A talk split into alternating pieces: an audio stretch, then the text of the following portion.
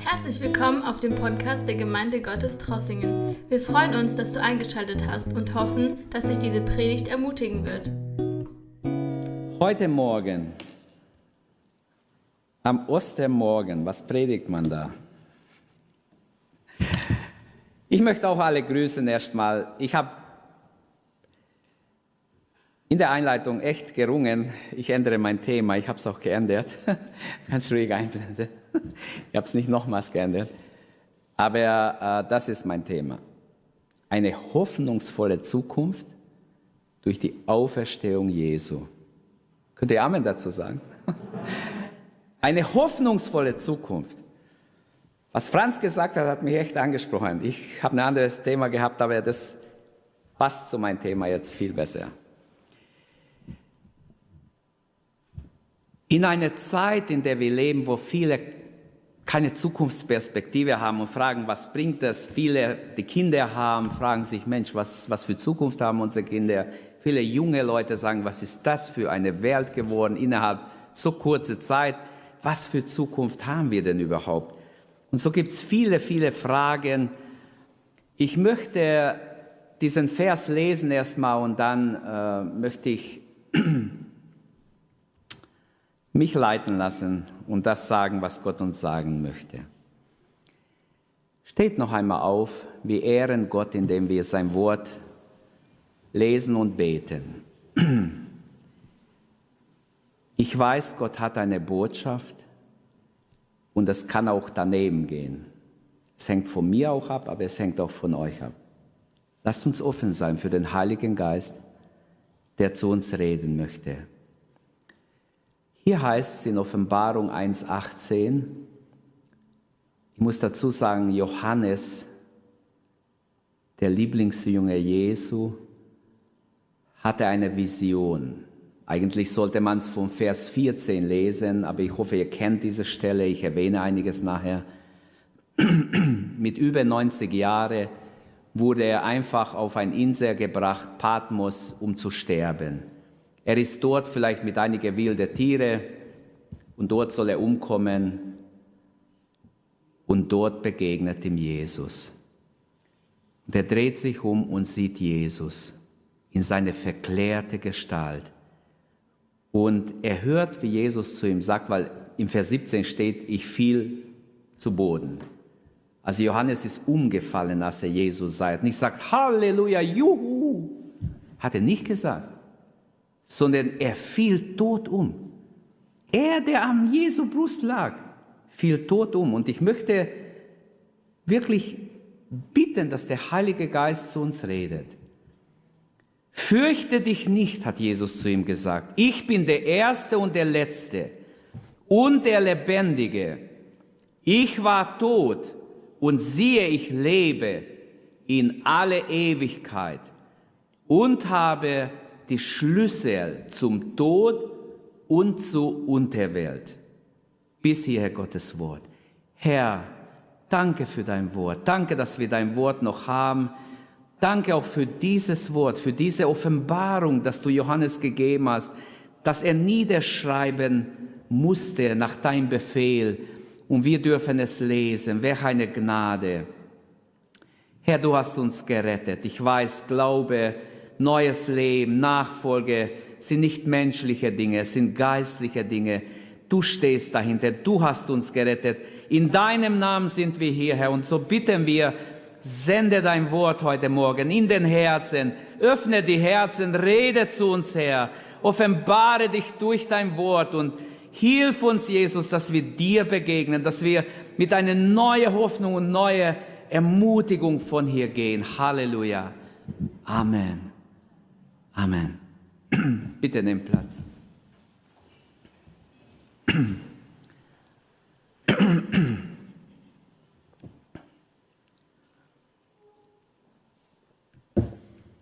Gibt es hier einen 90-Jähriger oder über 90? Niemand. Stellt euch vor, ihr seid 90 oder 95. Was für Zukunftsperspektive habt ihr denn noch?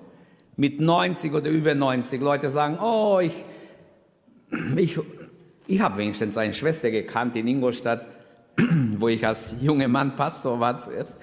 Die war 94. Die hat gesagt, Christian, jedes Mal, wenn ich sie besucht habe, die hat immer gesagt, wann kommst du wieder, besuch mich doch. Ich sitze den ganzen Tag hier allein. Ich warte auf den Herrn, dass er mich holt. Bitte bete, dass der Herr mich holt. Hat sie mir jedes Mal gesagt. Kannst du bitte beten, wenn wir beten wollten zum Schwarz? Kannst du bitte beten, dass der Herr mich holt? Ich sage, Schwester, das kann ich nicht. es war, ich war damals 22 oder 21, 22 Jahre alt. Ich soll für jemanden beten, Herr, hol die Schwester. Aber die, die war bereit, die hat auf den Herrn gewartet, hat gesagt, bitte bete, dass der Herr mich holt. Was für Perspektive haben wir noch mit 90 oder über 90 Jahren? Wie ich schon sagte, viele Menschen machen sich große Sorge. Ich glaube, dass die Menschheit, die Menschen auch in unser Land waren schon Jahrzehnte nicht so besorgt und so fertig mit ihrer Zukunftsperspektive wie momentan. Und es ist auch wirklich ein Jammer, wo wir durchgehen. Der Hand Gottes ist aber tiefer, wie du bist. Ich möchte als Ermutigung sagen, Gottes Hand ist tiefer, als du schon bist. Egal wie deine Sorgen, deine Nöte dich bedrücken, Gottes Hand ist noch tiefer. Wir lesen viele Geschichten in der Bibel. Da kam die Frau am Brunnen, die war fertig mit dem Leben, die wollte sich verstecken. Aber Jesu Hand war noch tiefer, hat sie angesprochen, sie wird gerettet, wird sogar zur Evangelistin nachher, ruft die ganze Stadt raus und viele glaubten an Jesus durch sie und so gibt es viele andere. Franz hat gelesen, dass die Frauen von Jesus total über, ihre Erwartungen würden total übertroffen. Nathanael kommt, er wurde auch von Jesus übertroffen. Ich wurde auch übertroffen. Die Griechen kamen, ich habe vor kurzem mal geprägt drüber, die wurden total übertroffen. Was hat Jesus denen gesagt? Das waren tiefe, gewaltige Worte mit tiefer Weisheit in Johannes 12. Aber viele andere könnten wir aufzählen. Die Apostel, alle, alle, die sich bekehren, werden in ihrer Überwartung übertroffen, wenn man sich von Herzen bekehrt.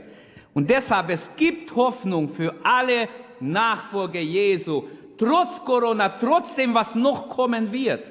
Es gibt eine lebendige Hoffnung durch die Auferstehung Jesu. Bekehrung und Nachfolge sind nicht so einfach menschliche Dinge, die jeder kann. Nein, das sind göttliche Dinge. Gott hat uns wiedergeboren zu einer lebendigen Hoffnung. Nicht wir haben uns wiedergeboren. Es ist Gottes Sache. Er hat das gute Werk in dir und mir begonnen. Amen. Und er sagt, er will es auch vollenden. Also hab Mut. Gott hat alles begonnen. Jesus erscheint dem Johannes hier in einem göttlichen Glanz, in eine unsagbare Herrlichkeit. Johannes hat gerade furchtbar die Macht der Römer erfahren, diese böse Macht der Verfolgung und der wird beseitigt. Die Geschichte sagt, wenn es im Buch der Märtyrer steht, man wollte Johannes töten, man hat ihn in heiße Öl geworfen, wo diese große Fass war, weiß ich nicht, wie man damals Öl gemacht hat und er ist nicht gestorben. Sein Haut war wie die Haut eines Baby und man hat ihn wieder rausgenommen und man war ja sehr abergläubisch, nicht nur heute, sondern schon damals. Man hat gesagt, wenn die Götter nicht zuließen, dass er bei heißem Öl stirbt, jeder Mensch würde sterben, dann, dann dürfen wir ihm nichts antun. Wir können höchstens ihn verbannen irgendwo. Wir können den Mann, ich wage ihn nicht zu töten, hat wahrscheinlich jeder Henker gesagt. Weil die Angst hatten, die gleiche Götter, die so stark sind, werden sie bestrafen. Und so gibt es mehrere Beispiele sogar in der Bibel, die hinweisen auf diese heidnische Glauben, Aberglauben, die die Leute hatten. Da gibt es in der Bibel im Alten Testament schon viele Hinweise, dass das da war. Und das weiß man dass es so war. Bis heute ist es so. Viele glauben viel mehr an Aberglaube wie an Gott. Aberglaube ist auch ein Glaube, aber eine falsche. Und die Verfolgung war schwer damals für die Gemeinde. Es hat die Gemeinde Jesu sehr betroffen. Vielleicht war Johannes sogar sehr besorgt auf dem Insel Patmos um die Gemeinde, die gerade durch eine schwere Zeit geht. Vielleicht hat er auch gefragt, Herr, wo bleibst du? Wenn du doch der Allmächtige, der Auferstandene bist, wo bist du? Wieso hilfst du uns nicht? Hast du die Menschheit dem Teufel überlassen, der Macht Satans überlassen? Wo bist du, Herr? Siegt jetzt das Böse über das Gute? Und so können wir manchmal auch fragen in unserem Leben, Herr, wo bist du? Wieso greifst du nicht ein? Wieso lässt du alles einfach gehen? Aber wir sehen in dieser Vision, Johannes, er dreht sich um und sieht Jesus in seine verherrlichte göttliche Glanz. Und Jesus zeigt sich ihm als Herrscher, als Richter über alles Böse. Und die Offenbarung ist etwas ganz Besonderes, eigentlich ein, ein wunderbares Buch über den Sieg Gottes über das Böse. Es ist nur eine Frage der Zeit, bis Jesus diese böse Welt regieren wird. Nur eine Frage der Zeit. Und wir werden wahrscheinlich bald erleben, dass die ganze Reiche dieser Welt bröckeln. Sie fallen auseinander. Ich glaube, dass wir es bald erleben werden, dass die Reiche dieser Welt werden richtig erschüttert. Die werden zwar alles machen und versuchen noch zu bestehen, aber Gott bereitet das Neue vor. Das Reich Gottes kommt mit Macht und Herrlichkeit. Und nicht irgendein Mensch hat die Macht, sondern Gott hat alle Macht im Himmel und auf Erden. Er hat es heute gelesen. In Matthäus 28, nee, hat nicht das, hat vorher gelesen, aber ein paar Verse später, wo Franz gelesen hat, den Text, steht, Vers 18 steht dann, mir ist gegeben alle Gewalt im Himmel und auf Erden. Also die Offenbarung lädt uns ein, uns zu Jesus umzudrehen, unsere Sorgen loszuwerden und einen neuen Blick auf Jesus zu wagen, zu riskieren. Hast du Mut heute Morgen, einen neuen Blick zu riskieren auf Jesus? Halleluja. Das war die Einleitung, machen wir es mal weg. Die Frage ist auch, welches Christusbild haben wir denn? Wie ist dein Christusbild? Es gibt sehr verschiedene Vorstellungen über Jesus.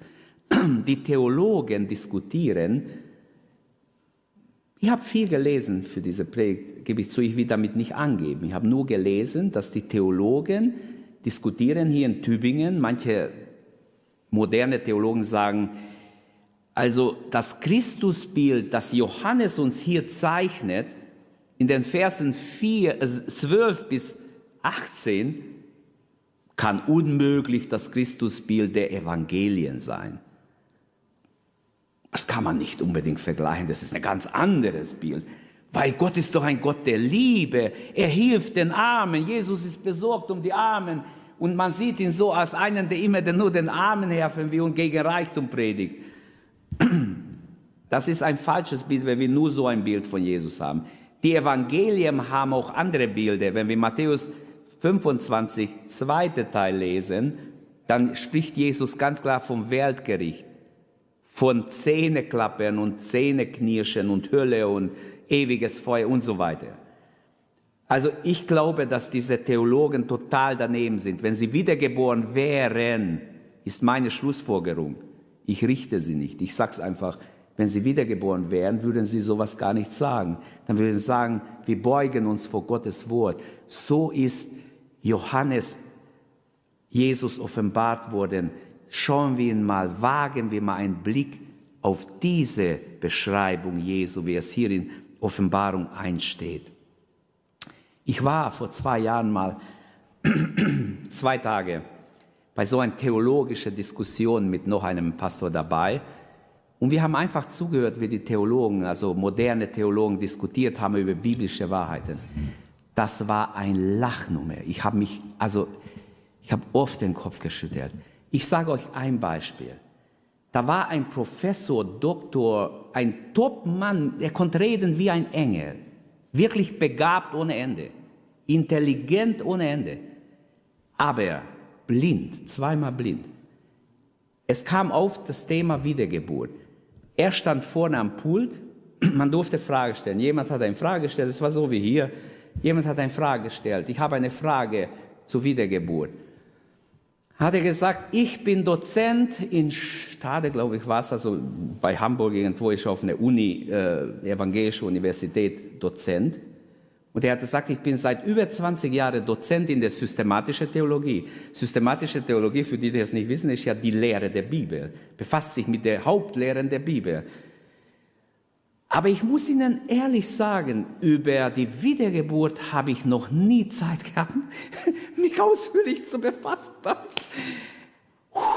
Manche haben es so gemacht, sind fast vom Stuhl gefallen. Wirklich, er hat gesagt, noch nie hat er sich mit diesem Begriff befassen können. Deshalb kann er zur Wiedergeburt nichts sagen. Da müsste man sagen, junger Mann, also er war, er war kein junger Mann, aber er war vielleicht ein paar Jahre älter wie ich, aber er hat, er hat Jahrzehnte unterrichtet. Ich frage mich, was hat er unterrichtet? Okay, wir sind hier bei unserem Thema zurück. Welches Christusbild haben wir? Das war meine Frage. Ich rede nicht Theorien, das ist leider Praxis. Dass viele eine unbiblische, auch als Theologen, die Pharisäer hatten auch eine unbiblische Gottesbild. Sie haben Gott anders dargestellt, als es wirklich das Wort dargestellt hat. Jesus musste sie korrigieren. Die Frage war immer und ist heute noch bei den Theologen, wie kann Gott ein Gott der Liebe sein und gleichzeitig richten? Wieso lässt er Leid zu? Das geht nicht.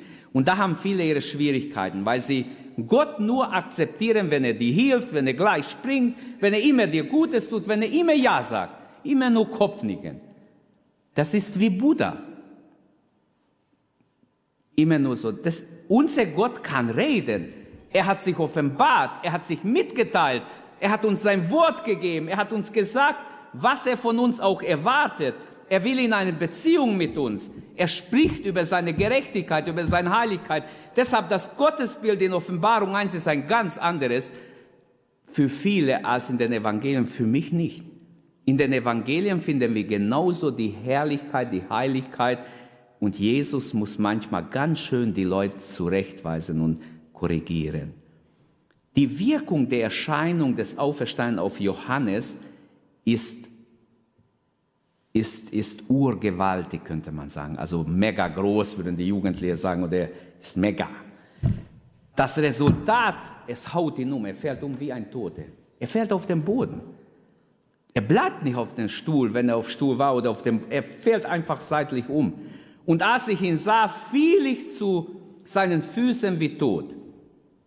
Selbst der Apostel, gerade der Lieblingsjünger, ähnlich was bei Paulus, als er, als er eine Gottesbegegnung hat vor Damaskus, er fällt auf den Boden. Er hat nichts mehr zu melden. Er, fragt nachher, wer bist du, Herr? Ich bin Jesus. Da hat er nicht kommentiert. Was soll ich tun? Er hat sich total ergeben, sofort. Genauso ging es den alttestamentlichen Propheten. Manchmal haben sie nur einen Engel gesehen, nicht mal Jesus. Und sie sind total zu Boden gefallen. Warum haben viele so ein falsches Gottesbild, auch in den Freikirchen? Ich war in manchen Freikirchen, wo ich mich nicht wohlgefühlt habe, muss ich ehrlich sagen.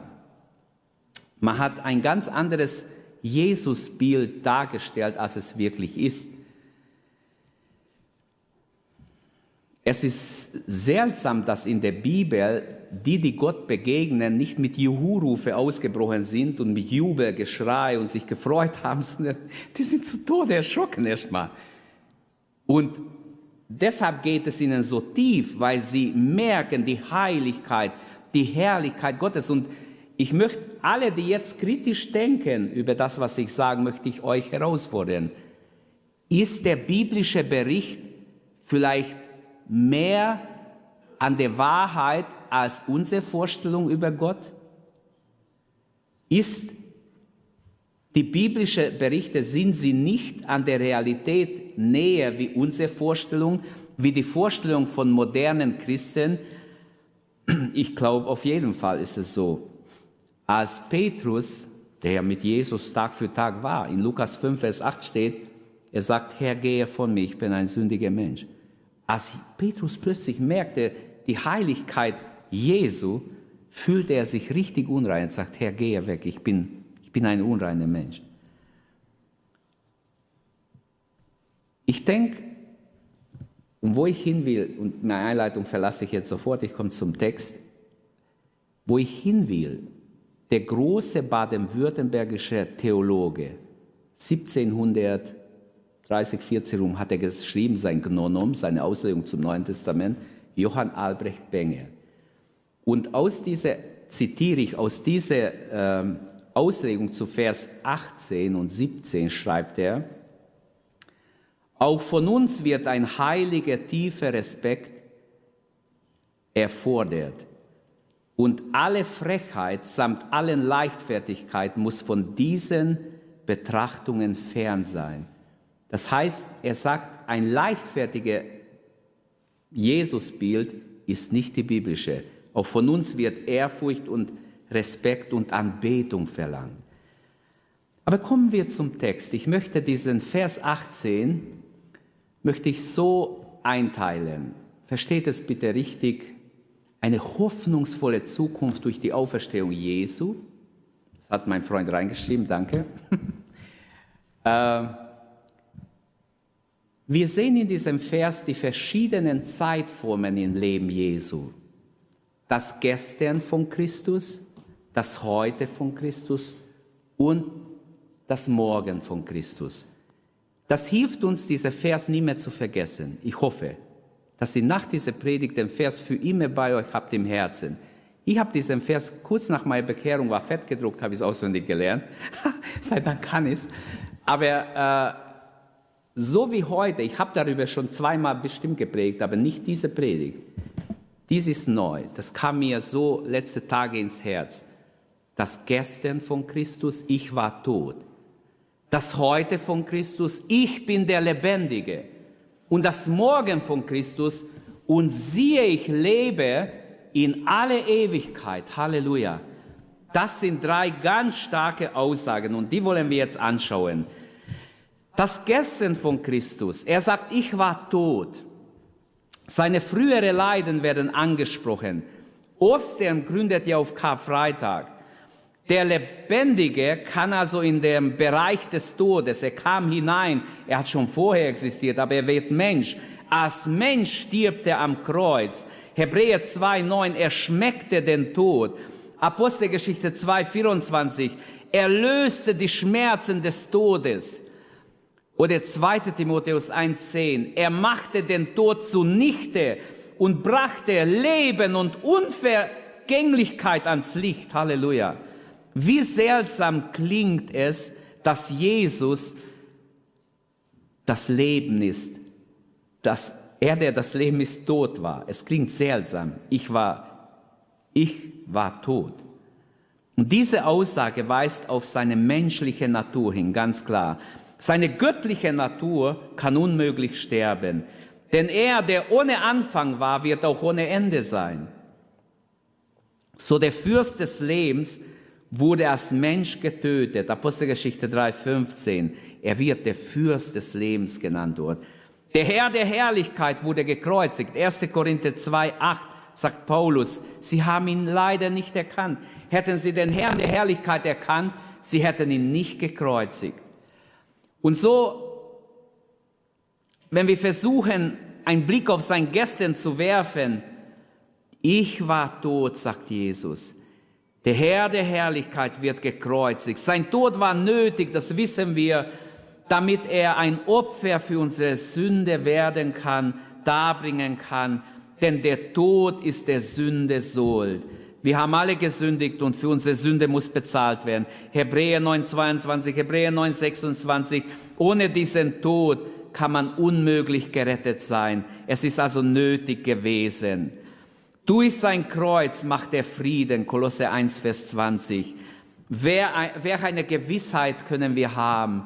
Jesus ist gestorben für uns. Ich war tot. Aber dann Wer kann von sich das sagen? Ich war tot und siehe, ich bin lebendig, außer Jesus. Kann es jemand sagen? Niemand kann es sagen. Das kann nur Jesus sagen. Ich war tot, aber ich bin lebendig. Halleluja. Was kann im vollen Sinne, oder das kann im vollen Sinne wirklich nur von Jesus gesagt werden, von niemand. Niemand könnte das sagen. Neues Leben wächst also aus dem Gericht über die Sünde am Kreuz. Unser Herr selbst kennt den Weg in den Tod. Ich war tot, aber ich lebe. Jesus hat den Feind, den letzten Feind der Menschheit, den Tod kennengelernt an sein Leib. Der Tod und Hades konnten aber Jesus nicht festhalten. Er stirbt und besiegt damit den Tod. Der Tod ist stärker wie jeder Mensch. Keiner von hier, der hier ist unter uns, keiner, der live zuschaut, kann sagen, ich bin stärker wie der Tod. Der würde lügen. Der Tod ist stärker wie jeder Mensch. Es ist so, weil wir gesündigt haben, weil wir unter der Sünde geboren sind. Römer 5 berichtet davon sehr klar, ab Vers 12 bis Ende. Aber Jesus, er besiegt den Tod für uns. Der Tod ist zwar stärker wie wir, aber nicht stärker wie Jesus. Und so können wir sagen, der Tod hat seine Grenzen gefunden in Jesus. Wie wunderbar. Halleluja. Jesus, er ist gestorben und hat dem Tod den Stirn geboten, hat ihn besiegt. Er ist stärker wie der Tod. Römer 8, 38. Weder der Tod noch Leben kann uns scheiden von der Liebe, die in Christus Jesus ist, unserem Herrn. Ist das nicht wunderbar? Nichts kann uns scheiden von seiner Liebe. Aber der Tod hat in Jesus seinen Feind getroffen oder hat seine Grenzen erkennen müssen. Der Tod kann die Liebe nicht verkrüppeln, er kann die Hoffnung nicht zerstören, er kann den Glauben nicht beeinträchtigen, die Zuversicht nicht beeinflussen, die Freundschaften nicht zerstören. Wenn Menschen sich wirklich geliebt haben, selbst nach dem Tod denkt man oft viele Jahre aneinander, man bleibt verbunden. Es kann nicht die Seele in die Seele eindringen. Es kann das ewige Leben nicht verkürzen. Es kann den Geist nicht betrüben. Die Kraft der Auferstehung nicht überwinden. Halleluja. Der Tod hat seine Grenzen gefunden in Jesus. Er hat seine Grenzen bis heute. Deshalb kann Paul Gerhard in einem Lied singen, kein Tod kann uns töten, sondern reißt uns unseren Geist aus vielen tausend Nöten. Das ist einfach wunderbare Aussage, Zusammenfassung, wie der Tod begrenzt ist. Jesus ist der Fels, an dem wir uns halten müssen, ruft ein Gotteskind in Sterbestunden auf sein Sterbebett. Jesus ist der Vers, an dem wir uns halten müssen. Gotteskinder sind Todesüberwinder. Und er hört auf zu atmen. Ist auch ein schöner Schluss auf dieser Erde, wenn jemand im Herrn stirbt. Aber Vers 18 hat nicht nur das Gestern von Christus uns gezeigt, sondern zeigt uns auch das Heute von Christus. Ich bin der Lebendige. Jesus ist der Herr des Lebens. Im Neuen Testament wird er der Urheber des Lebens genannt, die Quelle alles Seins. Er ist der Schöpfer, in ihm ist das Leben und so weiter. Viele Aussagen in diese Richtung gibt es. Er hat das Leben in sich selbst. Er kann das Leben geben. Er gibt Leben und so weiter. Er ist die Auferstehung und das Leben. Und so könnten wir viele andere Aussagen, direkte Aussagen machen. Was heißt für dich heute, ich bin der Lebendige? Sind wir lebendig als Gotteskinder? Alle Gotteskinder sollten lebendige Glieder am Leibe Christi sein. Amen. Lebt ihr? Hallo? Dumme Frage, sagt ihr. Aber dann sagt wenigstens Amen. Ja, ich lebe. Halleluja. Ich lebe. Der Lebendige bedeutet, alle Glieder sind lebendig. Es ist ein Problem, wenn meine Hand einschläft, muss ich zum Arzt gehen. Manchen schläft der Fuß ein, muss man irgendwie danach schauen. Es ist gefährlich, wenn ein Teil, ein Glied einfach gefühlslos bleibt. Ich habe jemanden gekannt, der hat keine Gefühle mehr im, im, im äh, Fuß gehabt. Wir sind mal gelaufen durch Drossingen, der hat sich so angeschlagen. Ich sage, du, du bist ganz blutig. Mensch, Blut strömt aus deinem Fuß. Ich habe es gar nicht gemerkt. Der ist irgendwo an eine Ecke so rangekommen, der hat es gar nicht gemerkt. Dass er total aufgerissen war. Blut floss wirklich, sein Schuh war voller Blut schon. Ich war ganz erschrocken, wo ich es gesehen habe. Er hat gar kein Gefühl gehabt, nichts. Das ist, gut, er hat ganz starke Zucker gehabt. Es ist ganz schlimm, wenn der Mensch kein Gefühl mehr hat. Er schlägt sich ein, verletzt sich, weiß es gar nicht. So könnten wir vieles noch hier als Beispiel nehmen. Ich bin der Lebendige. Ich habe überlegt, für mich, bin ich lebendig? Lebe ich? Ist meine Beziehung zu Christus eine lebendige Beziehung? Das heute von Christus wird hier betont. Ich bin der Lebendige, sagt Jesus. Er ist der Herr des Lebens. Und diese Aussage, ich bin der Lebendige, ist auch wichtig. Ich glaube, dass es eine Aussage über die Gottheit Jesu ist. Es will nochmals unterstreichen, er ist nicht nur auferstanden und wo ist er? Nein, er ist der Lebendige, er bleibt der Auferstandene, der Erste und der Letzte, wie er vorher sagt. Und der Lebendige, das ist auch eine Aussage über die Gottheit Christi. Und zwar der Lebendige, im Alten Testament schon heißt immer wieder der lebendige Gott. Auf Gott wird diese Aussage, auch wie es im griechischen Text benutzt wird. Er ist der lebendige Gott. Er ist Gott von Gott. Jesus ist der Lebendige. Aber das ist auch ein Ausdruck der Sicherheit für uns. Ah, bleiben wir mal da bei Sicherheit.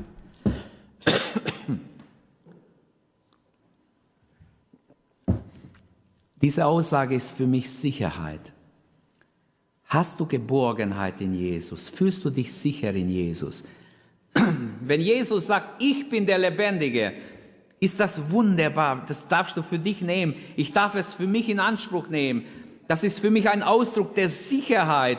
Er ist bei mir, der Lebendige ist bei mir. Nicht ein Toten trage ich irgendwo in meine Tasche ein Kreuz oder irgendwas und kleine Figur drauf. Das ist Quatsch, wenn ich so ein Ding dabei habe und ich halte es. Jemand hat mir gesagt, wissen Sie, Sie, ich habe immer das Kreuz dabei und ich drücke es und halte es und tue es auf mein Herz und schlaf so ein. Das nützt überhaupt nichts. Der war überhaupt nicht wiedergeboren. Der kann sein Kreuz ganzes Jahr, ein Leben lang festhalten. Nicht so ein Stück irgendwas, ein Sinnbild. Jesus sagt, ich bin der Lebendige. Es reicht nicht, wenn ich das Kreuz auf mich lege und so einschlafe. Es reicht überhaupt nicht. Das ist nicht, was die Bibel wie mit Kreuz. Und manche denken, dass diese äußere kleine Stück Holz oder was es ist, kann auch Metall sein, aber manch, der hat Holz gehabt, aus Holz so ein kleines Kreuz und gedrückt und gezeigt, wie wunderbar das ist und wie, wie fromm er ist, wollte er sagen. Andere tragen es ja im Hals als Zeichen, ich bin Christ. Ich glaube persönlich, wenn, wenn jemand trägt und sich bekennt dazu, das ist ja nicht negativ. Aber das nützt mir gar nichts, ein Kreuz im, im Ding, wenn ich es nicht im Herzen habe.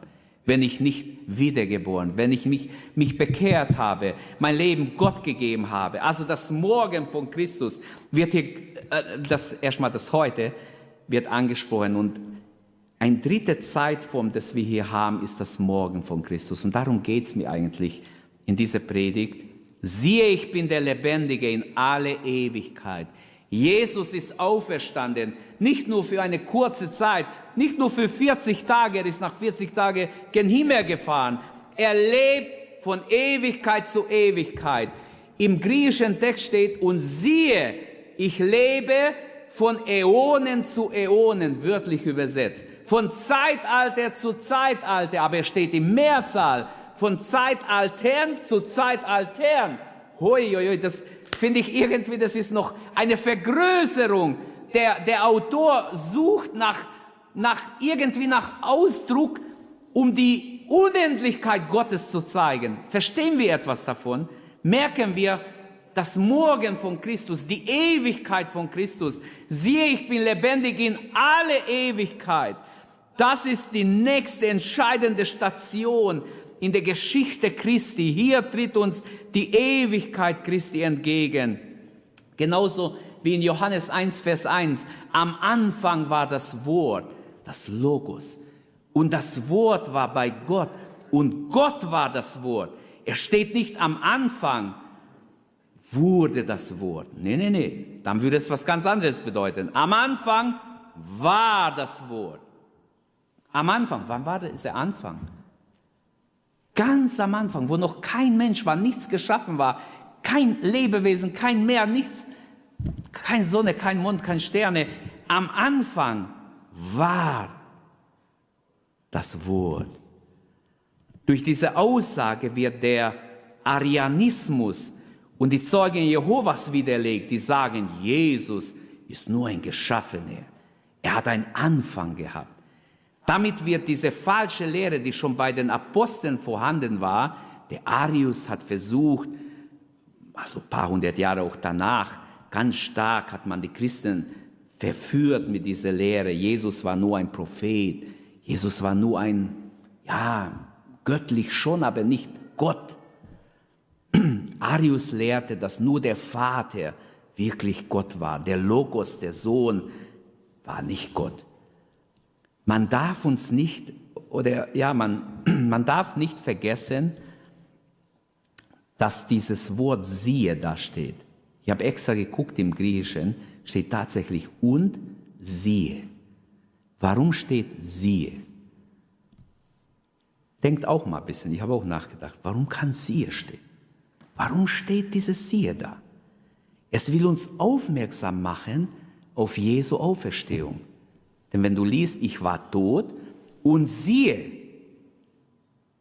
ich lebe von Ewigkeit. Ich bin lebendig, wörtlich übersetzt. Ich bin lebendig von in alle Ewigkeit, von Äonen zu Äonen wörtlich.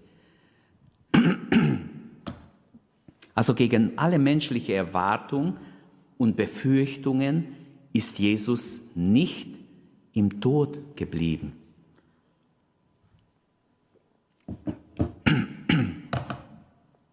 Die reale Auferstehung ist jetzt die Grundlage des Wirkens Jesu. Er ist nicht nur im Kopf auferstanden, im Kopf der Leute, so im Geist, wie es heute manche predigen.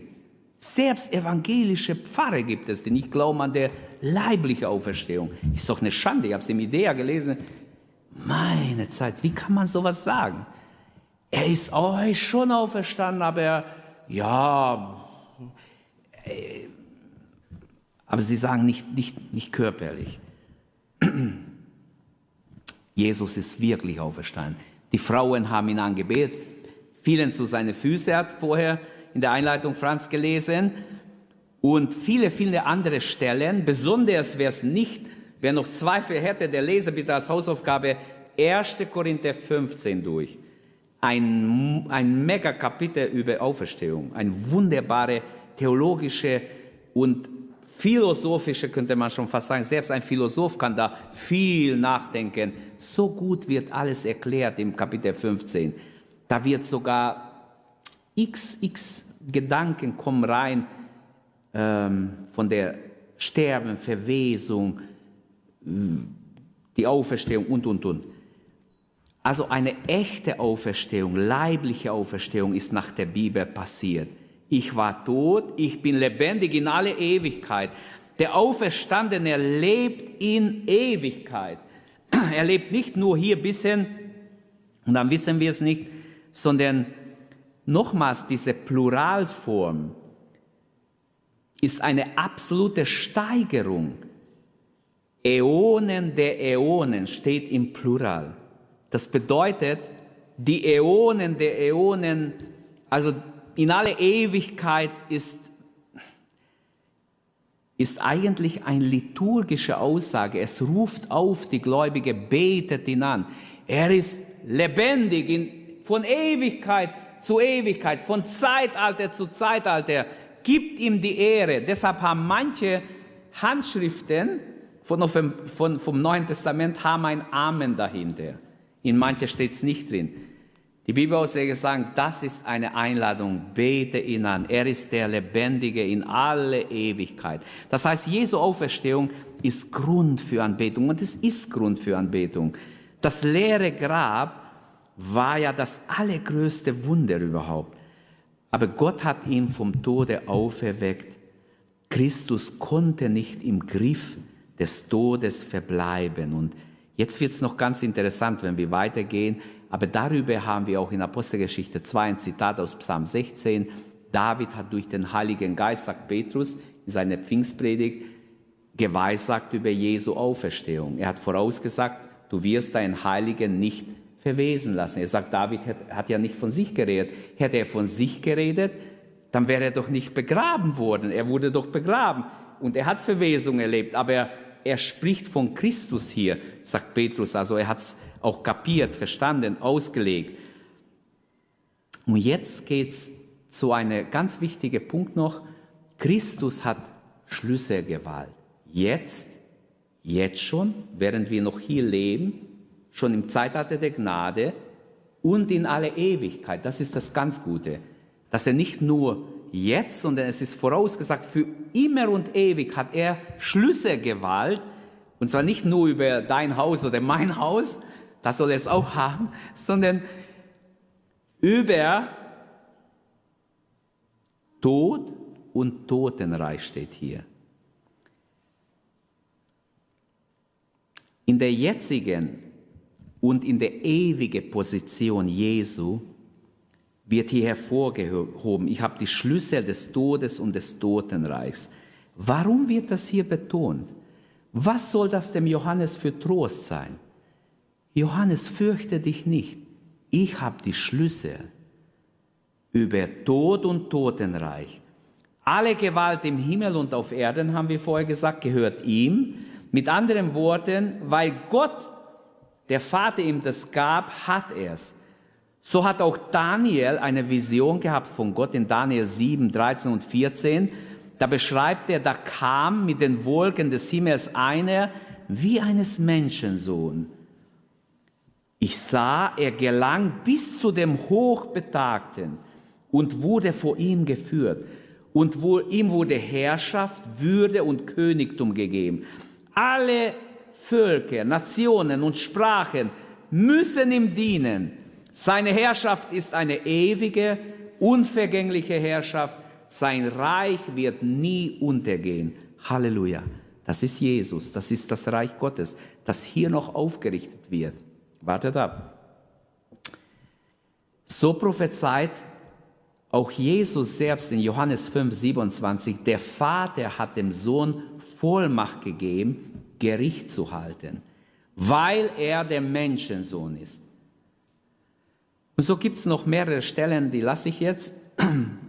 Was mich hier sehr beschäftigt hat, in Offenbarung 1, Vers 18, diese Aussage, ich habe die Schlüssel des Todes und des Hades, im Griechischen ist es ein, ist es ein possessiver Genitiv, das heißt, das bedeutet, dass der Tod und das Totenreich Hades ähm, hier als personifizierte Mächte genannt werden, wie wenn sie Mächte wären, also Personen. So werden sie genannt hier. Und das ist die Frage für viele Ausleger, wie kann das sein?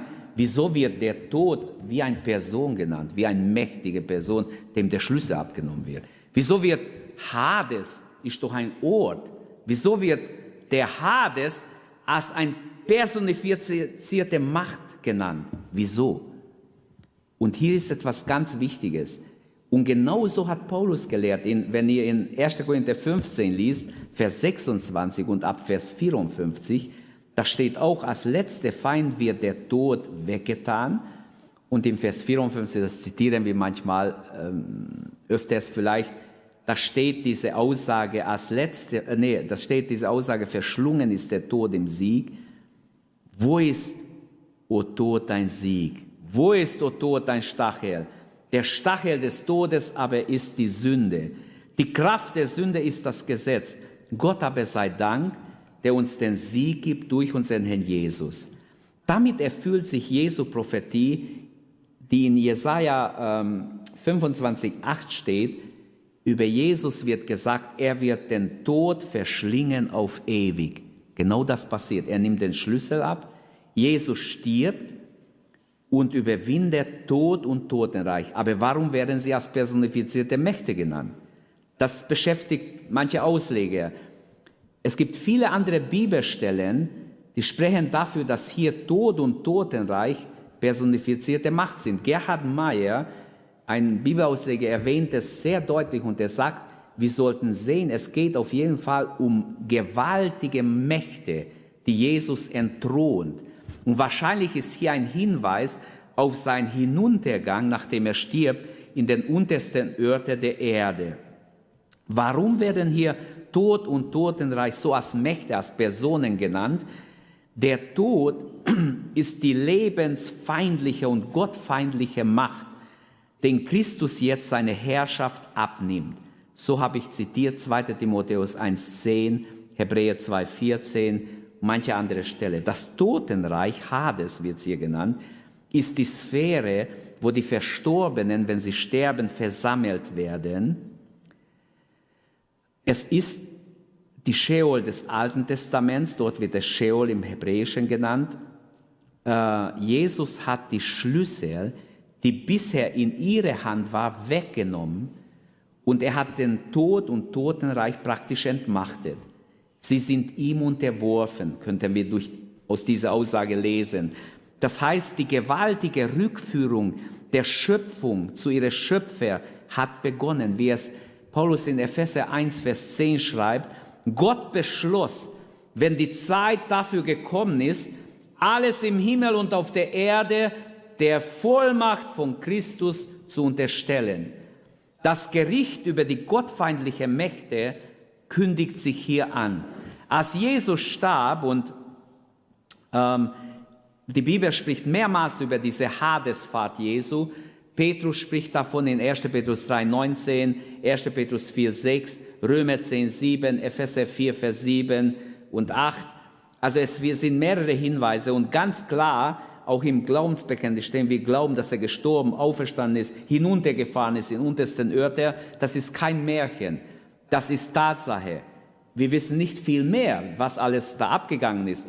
Aber diese Aussage, ich habe Schlüssel der Himmel und der, äh, äh, des Todes und des Totenreichs, ist ganz klar verbunden, bin ich überzeugt, mit Jesu Hinunterfahrt im Totenreich und das, wie gesagt, mehrmals äh, erwähnt ist. Aber ich werde auf dieses Thema nicht eingehen. Christus hat also die Schlüsselgewalt. Das ist die Aussage. Jetzt und in Ewigkeit. Halleluja. Da möchte ich sagen, wie wunderbar, dass wir jetzt schon wissen, er hat es nicht nur für 50 Jahre, nicht nur für 100 Jahre, nicht nur für irgend, bis irgendwann, sondern für ewig. Halleluja. Für ewig. Und diese Schlüssel kriegt Satan nicht mehr. Kriegt niemand mehr.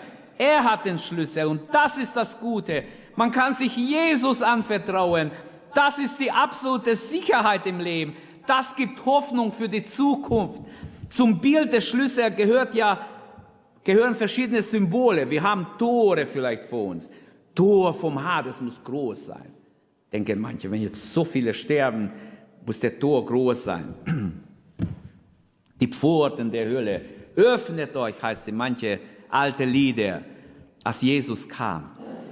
Wie hier die, oder wer hier die Schlüsse hat, hat auch die Herrschaft. Das heißt, der Herr des Hauses ist Jesus. Er hat das Sagen, das absolute Sagen über Tod und über Hades, über das Totenreich. Fürchte dich nicht, Johannes. Der Auferstandene tröstet Johannes, der zur Erde fiel, legt ihm die rechte Hand auf sein Haupt. Fürchte dich nicht. Johannes, zwischen mir und dir ist nichts. Nur du bist noch in dein Leib, ich bin schon verherrlicht will Jesus sagen, steht zwischen den Zeilen. Aber es ist nicht zwischen uns. Du bist immer noch mein geliebter Jünger. Überleg mal, wie tröstlich was für Johannes.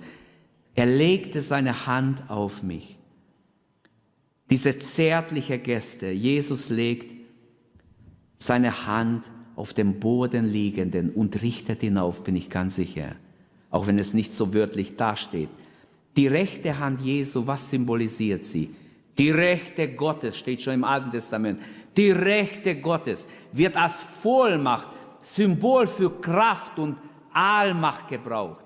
Die Rechte Gottes, wenn die Rechte Gottes ausgestreckt ist und das ist einfach göttliche Kraft wird symbolisiert. Die Rechte Gottes, seine enge Verbundenheit mit Johannes, bin ich hundertprozentig. Jesus sagt ihm, es ist nichts zwischen uns. Die Beauftragung des Johannes, wenn wir lesen Vers 16 und Vers 19, er kriegt von Jesus einen neuen Auftrag, schreibe, schreibe, was du siehst und hörst. Andere werden kommen, die brauchen es, sonst gehen sie in die Irre, die werden es lesen und dadurch zur Wahrheit finden. Sie werden es lesen und dankbar sein und, und auch zum ewigen Leben kommen. Wie wunderbar. So fängt die Offenbarung an. Selig und heilig ist, wer das Buch diese Offenbarung liest. So fängt die Offenbarung an. Also wenn du wirst, dass es dir gut geht, lest die Offenbarung. Lest Gottes Wort überhaupt. Also der Auferstandene tröstet Johannes, ich bin der Erste und der Letzte Johannes. Seltsam, wieso sagt ihm genau diese Aussage? Ähm, wieso nicht sagt der Johannes, ich bin doch dein Bruder, dein Freund? Wir waren doch drei Jahre und dreieinhalb Jahre zusammen, kennst mich nicht mehr, wieso hast du so Angst vor mir? Sagt Jesus nicht. Es ist für Jesus normal, dass Johannes so reagiert. Es ist für Jesus auch normal, dass wir so reagieren. Ich möchte jetzt nichts groß darüber sagen, aber ich habe es schon erzählt, wo, ich, wo Gott mich berufen hat. Ich habe die Stimme Gottes gehört. Und ich habe gedacht, noch ein Wort, ich bin tot. Und seit dann weiß ich, bisschen davon, dass das höchst gefährlich ist. Wenn Gott nur ein Wort sagt, kannst du sterben. Ich habe ich hab so eine Kraft gespürt, ich habe gedacht, noch ein Wort, dann bin ich tot. Und dann trotzdem hat er noch was gesagt, aber ich bin nicht gestorben, aber ich bin sofort auf mein Knie, habe laut geheult und habe gebetet.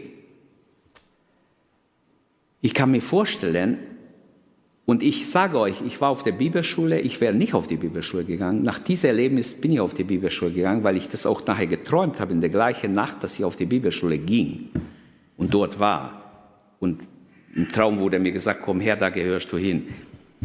Damals kannte ich das gar nicht. Aber was ich sagen will, ist ganz wichtig. Wo will ich hin? Ich bin der Erste und der Letzte. Es ist seltsam, seltsam, dass Jesus nicht sagt, Johannes, du bist doch mein Freund, mein Bruder. Eines Tages, ich war im ersten Jahr auf der Bibelschule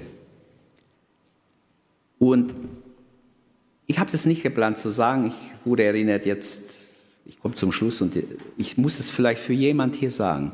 Ich war im ersten Jahr in der Bibelschule, wir saßen in der Küche, da haben wir uns versammelt, unser Klassenlehrer hat gesagt, äh, hier ist jetzt ruhig, niemand stört, wir machen hier einen Kreis und also im Essraum irgendwo saßen wir und dann haben wir einen Kreis gemacht. Wir waren 21 Schüler und dann hat er gesagt, ich möchte heute von jedem wissen, warum seid ihr hergekommen?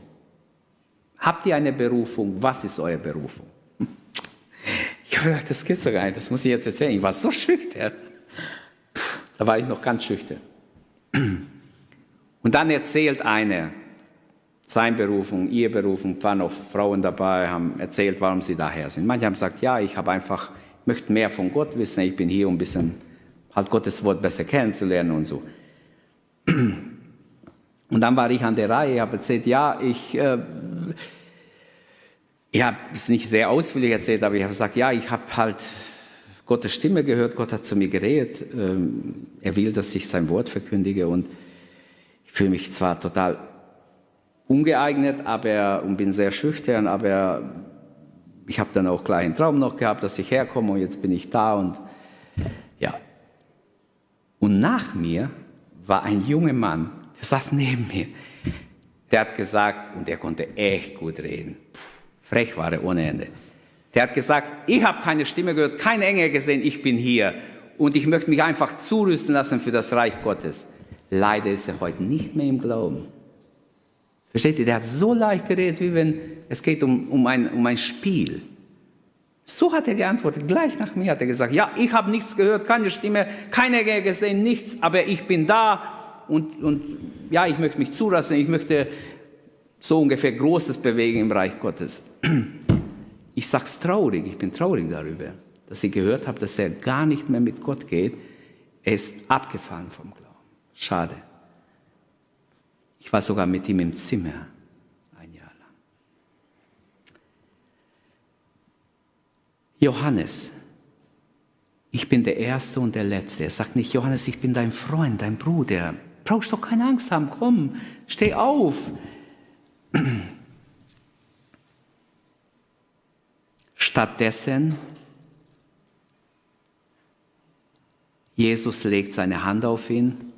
Stattdessen sagt er, ich bin der Erste und der Letzte. Ich bin Gott. Ich bin dein Gott. Ähm, ganz klar, auch das ist die Präexistenz Jesu, wird hier wieder betont.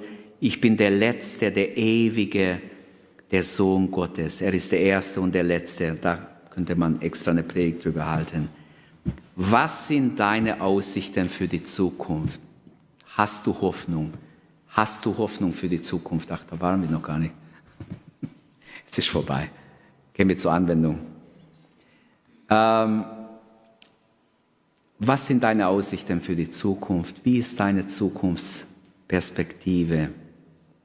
Wenn Gott einem über 90-Jährigen Perspektive für die Zukunft geben kann, dem Johannes, glaubst du nicht, dass Gott auch für dich was hat?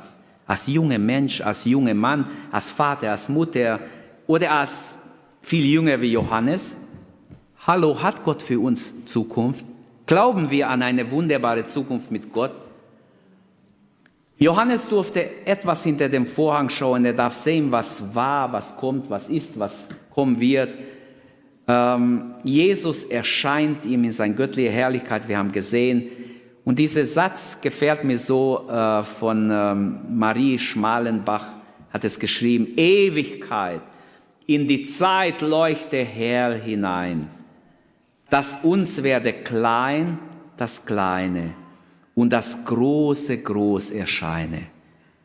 Mögen wir heute, wenn wir nichts mitnehmen, das mitnehmen. Oh Gott, hilf uns, dass wir kleine Dinge klein sehen, große Dinge groß sehen. Sind wir wirklich mit Gott in eine lebendige Beziehung? Wir haben gesehen, dass gestern von Jesus, ich war tot, das heute von Christus, ich bin der Lebendige, wir haben sein Morgen gesehen. Ich lebe in alle Ewigkeit. Und ich möchte aufgrund dieser Aussagen im Vers 18 sagen, mit Jesus gibt es eine Aussicht auf eine gute, hoffnungsvolle, wunderbare Zukunft in der Ewigkeit. Schon hier in diesem Leben, Christus hat die Schlüssel jetzt und in Ewigkeit. Und zum Bild der Schlüssel haben wir gesehen, gehört diese Tore, die aufgehen, die zuwenden. Wer die Schlüsse hat, hat einfach die Macht. Und die Frage ist, welches Christusbild hast du? Ganz verschwommene oder ein billiges, ein Jesusbild, das gar nicht neutestamentlich ist, sehen wir die Heiligkeit, die Gerechtigkeit Gottes. Johannes fällt um, nicht weil er schwach war, sondern weil die Herrlichkeit Gottes so übermäßig stark war, hätte Jesus nicht ein bisschen reduzieren können, seine Macht, ein bisschen Schatten dazwischen tun können, damit Johannes nicht umfällt wie ein Toter. Ich glaube, das ist nicht so sehr für Johannes als für uns, dass es so passiert ist. Johannes musste es mitmeinen, damit später die Menschen, die das Gottesbild ganz anders dargestellt bekommen, merken, eigentlich ist es so, wie es hier in der Bibel steht. Es gibt Hoffnung bei Gott, auch für morgen. Trotz Corona, trotz dem, was alles geschieht noch. Für Gottes Kinder gibt es einen, einen ewigen Morgen im Jenseits. Halleluja. Es gibt einen goldenen Morgen beim Herrn. Aber jetzt schon dürfen wir mit ihm rechnen. Es gibt eine Zukunftsperspektive für alle Nachfolgerinnen und Nachfolger Jesu. Folge ihm nach und du hast Zukunft. Ich schließe mit dieser Fürchte dich nicht. Fürchte dich nicht, warum denn? Jesus hat die Schuldfrage gelöst. Jesus hat den Tod besiegt. Er hat Schlüsselgewalt. Er verwandelt Freude in Leid. Und man könnte vieles hier aufzählen. Durch den Heiligen Geist ist er immer bei uns, in uns, gegenwärtig. Halleluja. Fürchte dich nicht. Ich war tot ich bin der Lebendige, ich lebe in alle Ewigkeit. Amen. Danke, dass du unsere Predigt angehört hast. Wenn dich die Botschaft angesprochen hat, dann teile sie gerne mit deinen Freunden und Bekannten, dass auch sie diese Predigt hören können. Wir wünschen dir Gottes Segen.